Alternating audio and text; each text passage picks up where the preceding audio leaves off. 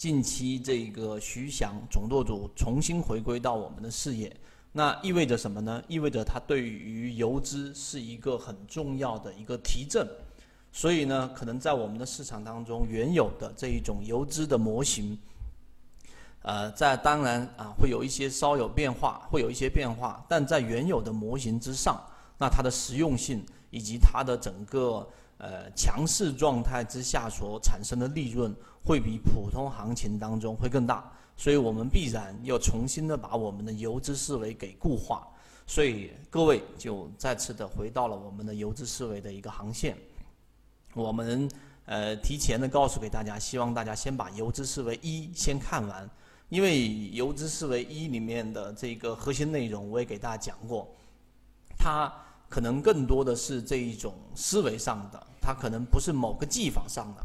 但是呢，这种无形的东西对于交易啊，往往它会起到非常大的一个促进作用。因为当你有无形的东西，有这一种交易哲学，你了解我在游资思维笔记一里面所提到的是原汁原味的游资，在当时各个 BBS 各个论坛上所留下的他们的言论和他们的这个。呃，操作的这一种哲学，那只有了解这一个，才有办法把我们的技法给运用上。所以，无形的东西和有形的东西叠加在一起，才有可能变为现在我们圈子里面呈现给大家看到的，我们对于起爆点的靠近的一个状态的一个结果啊！希望大家能够了解圈子的这一个初心啊和这个用心，先把游资思维笔记一先过一遍。好。作为今天我们的航线的这一个开篇啊，我就讲到这一些。所以后面我们会有啊五个这个专栏的课程航线给大家去提到。今天我们会讲到的内容就是起爆之前的 N 种技术形态。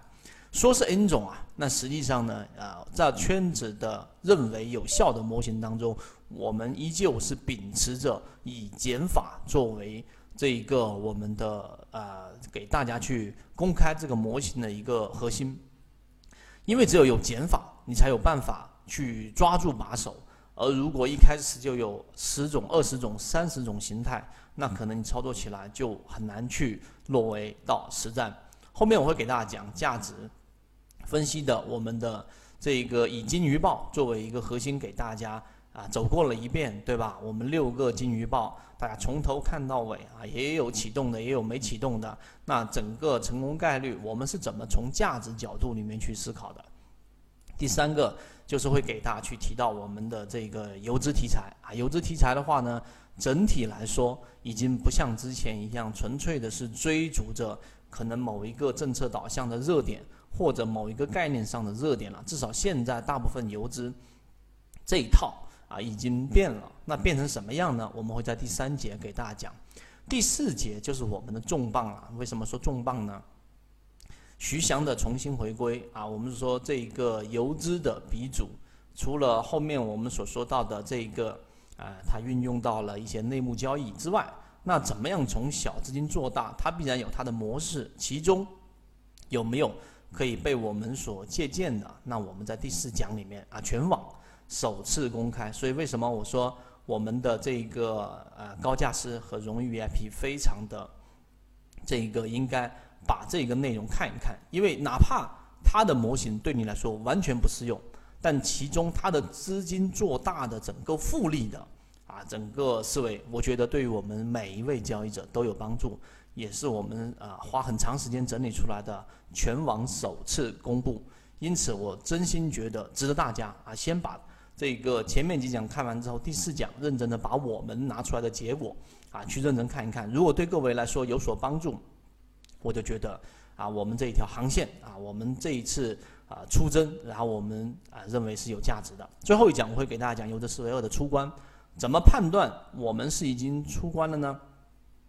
不是去扫板啊，也不是去排板。啊，而是我们所说的这个低吸板和半路板。你看，我们一开始就拿着，我认为啊，难度最大的作为游资来说，因为游资入门或者说很多游资的这一种机构，然后呢，他想去招一些交易员，一般都是以这一种扫板、